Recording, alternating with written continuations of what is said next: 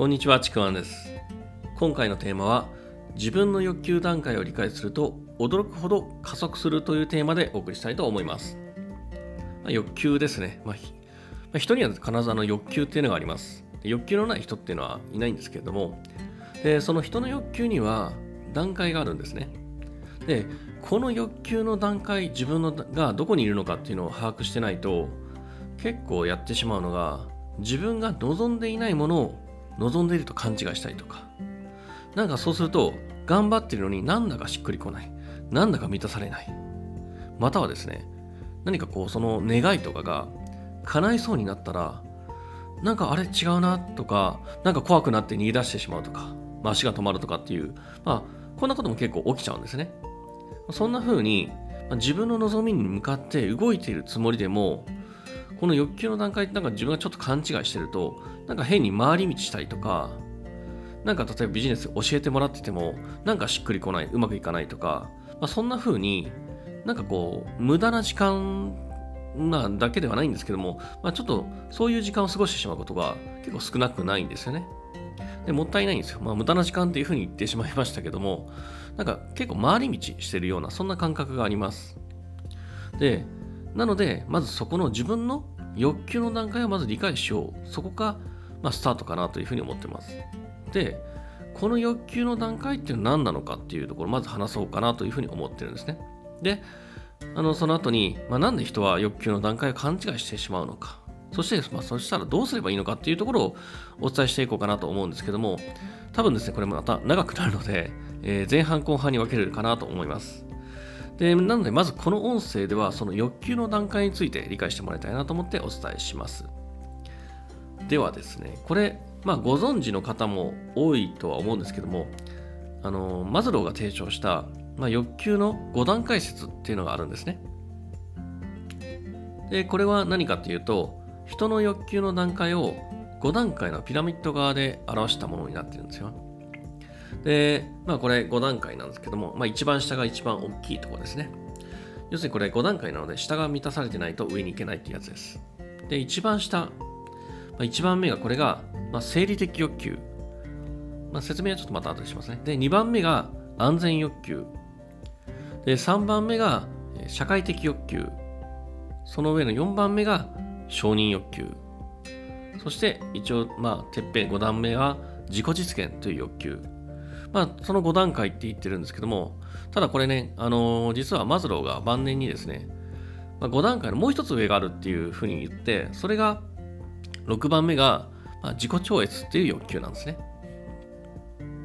まあ、その6番目はですね、ほぼほぼ人類の2%ぐらいしか言ってないというそういうものなんですけども、で人はですね、必ずこの欲求のどこかの段階にいます。でちょっとそれぞれの欲求の段階の、まあ、説明というか、ちょっと軽くすると、1段階目の生理的欲求って、もうこれは本当に生きていくために必要な、まあ、基本的な本能的な欲求なんですけども、これはもう現在の日本ではほぼほぼみんなが満たされています。だからまあ本当に日本人とか人がこの欲求段階にとどまることはほんのほぼないです。で、その次が、まあ、生きていくために必要な本能的な欲求を満たされてたら、次に求めるのって安全なんですね。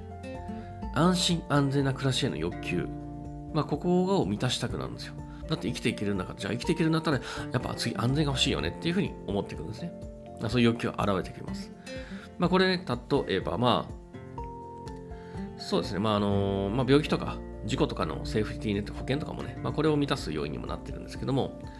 で結構これは特に子供の頃ですね、あのこの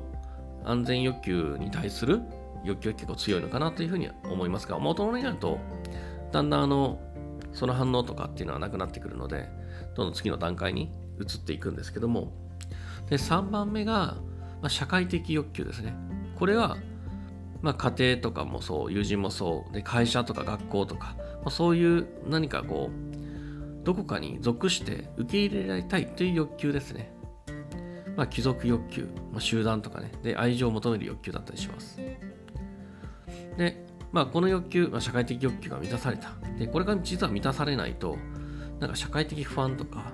あのーまあ、孤独感とか感じたりするんですね。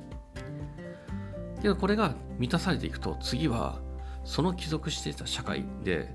認められたいっていう承認欲求ですね。4段階目。この誰かから尊敬されたいとか認められたいと願う、まあそういったものを求める欲求なんですけども、まあ例えばですね、会社だったら出世したいとかも、これもまた承認欲求だったりもするんですよね。で、でこの承認欲求って、ちょっとこの中でも、ちょっと2段階あって、まあ、下のレベルと上のレベルっていうんですけども、で下のレベルの方だと、あの他人に認められたい誰かから、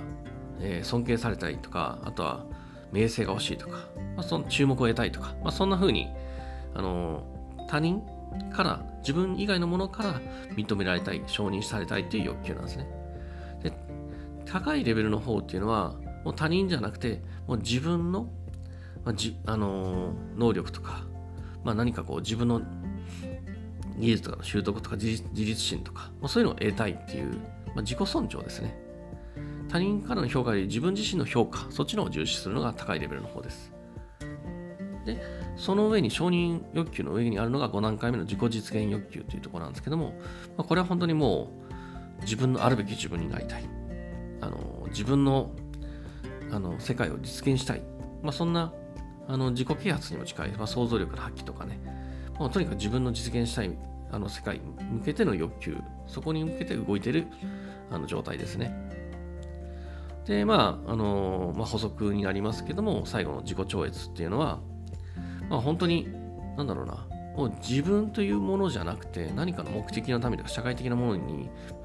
もう自分を実現したいとかじゃないんですよね。そういうものに対して100%ピュアに、えー、見返りもない。